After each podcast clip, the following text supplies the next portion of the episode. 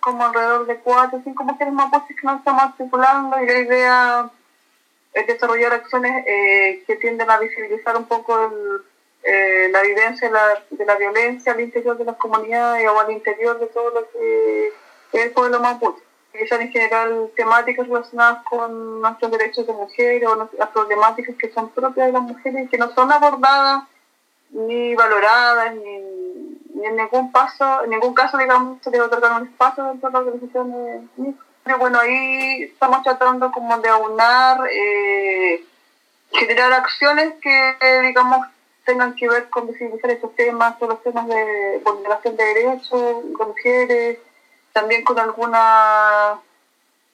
algunas reivindicaciones propias de ser mujeres, como, como el aborto, mucho ligado también con todo el tema de la represión que hay acá en Comuco.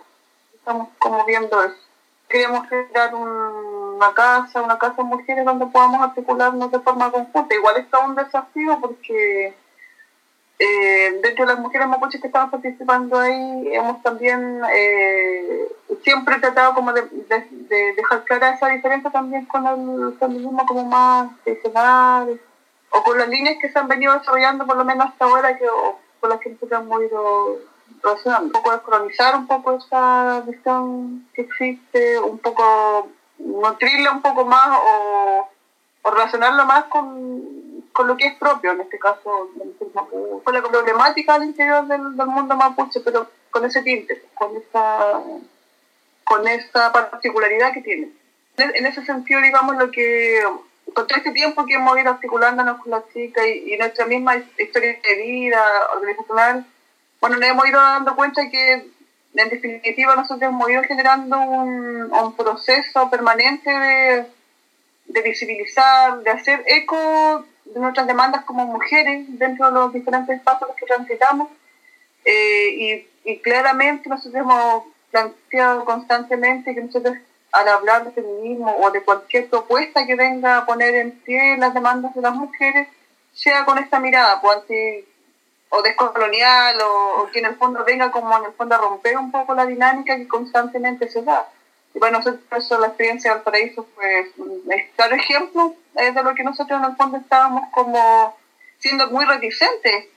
de principio con las chicas que hasta, hasta conversaciones y disputas al principio con respecto a esto, con las chicas de acá de Por lo mismo, nosotros siempre nos planteamos en ese sentido de dejar claro que por una parte nosotros no nos declaramos Ah, no nos declarábamos, no nos declarábamos en ese momento abiertamente feminismo porque teníamos todo un tema respecto de cómo se venía dando, de cómo se, desde allá también se miraba toda la realidad. ¿Entiendes? Frente a eso nosotros en Valparaíso fue como ese ejercicio un poco de, ir a dejar claro que nosotros también estábamos eh, conscientes de nuestras propias particularidades como mujeres, pero que necesitábamos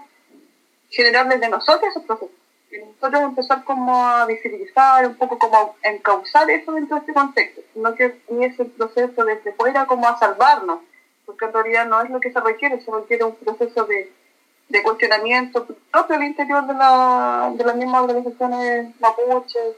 de las mismas comunidades, porque igual hay un proceso bien fuerte, en México hay más avances, al respecto acá es como bien incipiente lo que En este momento ha habido como una, una emergencia de organizaciones, por ejemplo, donde están mujeres relacionadas ahí, pero falta todavía ese proceso de cómo, digamos, ser capaz y atrevernos también un poco a romper como, no sé romper, pero un poco a poner en cuestionamiento esta realidad que,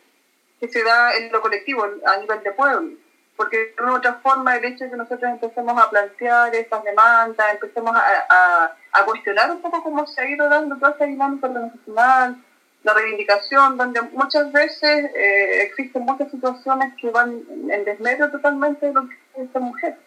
de nuestros derechos, de nuestra posibilidad de participar y, participar en cada uno de los aspectos, del hecho de, de poder o, no, por ejemplo, compartir ciertas responsabilidades al interior de las casas, o el hecho simplemente de tú plantear si tú quieres o no tener hijos. Todo ese tipo de cosas son un, eh, un constante dilema al interior del, de nuestro pueblo, pero generalmente no, son temas que se visibilicen. Muchas sienten todavía que al, al empezar como a tratar estos propio de ser mujer y cuestionarse principios como la complementariedad, la dualidad, que la comunicación está y que uno cree firmemente en eso, pero entre lo social y entre lo que realmente pasa actualmente, no es tan así, pues, no es, una situación ideal en la que vivimos y para muchos es un cuestionamiento asumir eso únicamente.